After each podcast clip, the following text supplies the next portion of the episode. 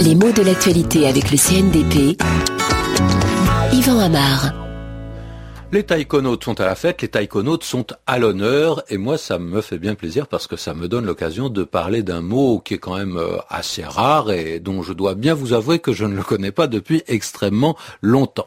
Alors pourquoi les taïkonautes à l'honneur? Parce qu'on en a eu trois dans l'espace, il y a encore très peu de temps, c'est-à-dire trois voyageurs de l'espace qui sont sortis de leur engin pour, euh, bah, pour tâter de l'espace infini justement.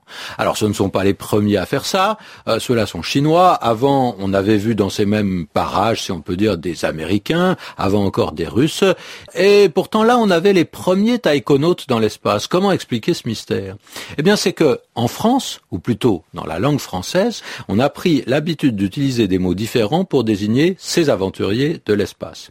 Alors, on garde le même suffixe, c'est la fin du mot, et c'est toujours naute qui renvoie à une racine grecque. Naute, c'est un navigateur. Mais de ces nautes, on en a de toutes sortes. On a des cosmonautes, des astronautes, des spationautes, et même maintenant on a des taïkonautes. Alors, soyons clairs, tout ça, c'est la même chose. Mais il est tout à fait normal que chaque pays forge un mot qui soit bien dans sa langue pour désigner une réalité nouvelle.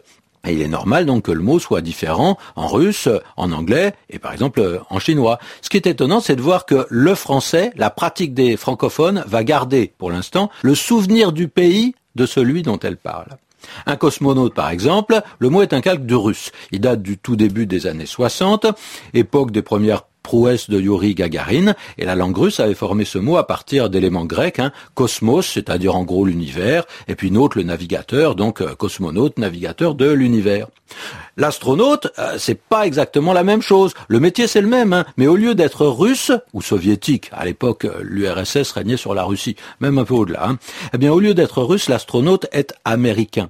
Oh, le mot existait bien avant les premières expériences américaines dans l'espace, mais en français il était vraiment très rare. Alors Ensuite, euh, les Français ont participé à leur tour, même modestement, à cette conquête de l'espace. Ben, il nous fallait notre mot à nous.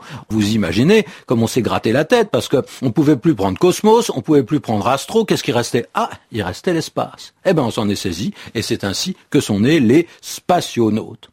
On a été tranquille pendant quelques années et puis la Chine a lancé un nouveau mot taïkonaute. Et on peut se demander pourquoi taïkonaute Est-ce qu'il s'agit de Chinois de Taïwan? Pas du tout. Ils viennent de Chine populaire. Alors pourquoi taïkonaute C'est que ce préfixe taïko évoque en chinois les hommes du grand vide. Imagé et glorieux, ça fait donc un nouveau mot qui salue le courage de ces taïkonautes partis à bord de Shenzhou 7, le vaisseau divin.